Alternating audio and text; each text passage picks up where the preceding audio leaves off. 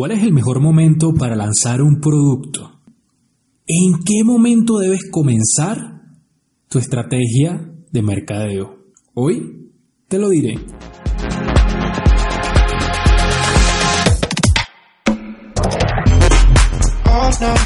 Muy buenos días a todos, mi nombre es José Ruz, esto es Marketing sin excusas y el día de hoy vamos a hablar de un tema especial. Ayer yo estaba conversando con una amiga respecto a un negocio que estaba participando en cuanto a un proyecto y fue interesante ver cómo hablábamos sobre esta nueva aplicación que ellos van a lanzar, la cual es muy innovadora, pero ella me decía, ¿cómo hacemos para impulsar la venta? ¿Cómo hacemos o de qué forma se genera la parte comercial? Y pues yo le decía sencillamente que haciéndose, de una vez deben hacerlo. Pero ella me decía que aún el producto no estaba listo, que el desarrollador todavía no tenía la aplicación lista y yo le comenté, no hay ningún problema. ¿Cómo hacen los crowdfunding? ¿Cómo hacen todas esas empresas que salen al mercado y que aún no tienen el producto o el servicio listo? Es normal que pase. Y hay que aprovechar el tiempo de desarrollo para crear audiencia. El mejor momento para lanzar una campaña y una estrategia de marketing y que aún no tengas el producto, que aún no tienes el producto o el servicio para vender, es ya. ¿Por qué? Porque si lo que conquista es la idea, si lo que conquista es el porqué de la marca, vas a crear comunidad. Y no hay nada mejor que estés enamorado de algo que aún no ha salido y es que tenemos que ver, las grandes marcas siempre lo hacen, hacen anuncios de su nuevo producto cuando todavía no lo han sacado al mercado. Y así muchas cosas, muchas veces hay trailers, hay los famosos teasers de las películas y no tienen el 50% de la película lista, pero eso crea una red de fans, una comunidad que ya está ansiosa porque salga eso que tú estás ofreciendo. Y por eso funcionan muy bien los crowdfunding, porque uno te permite validar la idea y lo mismo pasa acá. Si tú lanzas una estrategia de mercado y tú puedes ser que piensas que sea el mejor producto o servicio del mundo, pero si el mercado no te responde como tú quieres, puede ser un buen indicativo para hacer ajustes o de plano abandonar el proyecto y no perder más dinero del que vas a perder si lo culminas en ese preciso momento. Eso por una parte. Por otra parte, te hace que la audiencia te pida, te ayude, incluso te pueda aportar dinero, como pasa en los crowdfunding. Pero además de eso, propaga tu idea. Y cuando tú eres dueño de tu idea, de tu marca, vale muchísimo. Y lo que yo le explicaba a mi amiga era justamente eso, que a veces no es el que tenga el mejor negocio o el mejor concepto, es el que tenga la marca.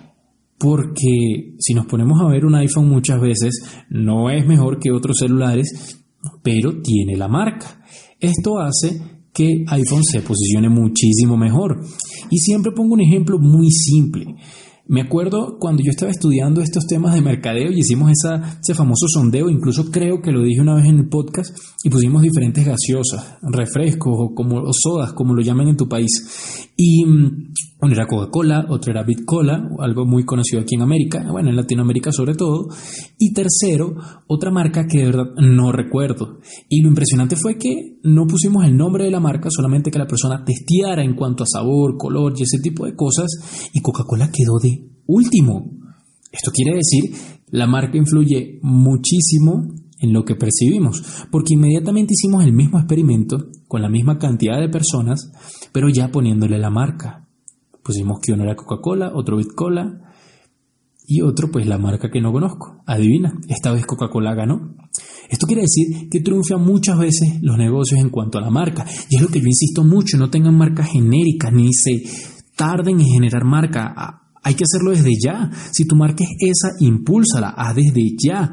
Crea esa idea porque las ideas venden, porque los porqués venden, porque el origen de las cosas venden.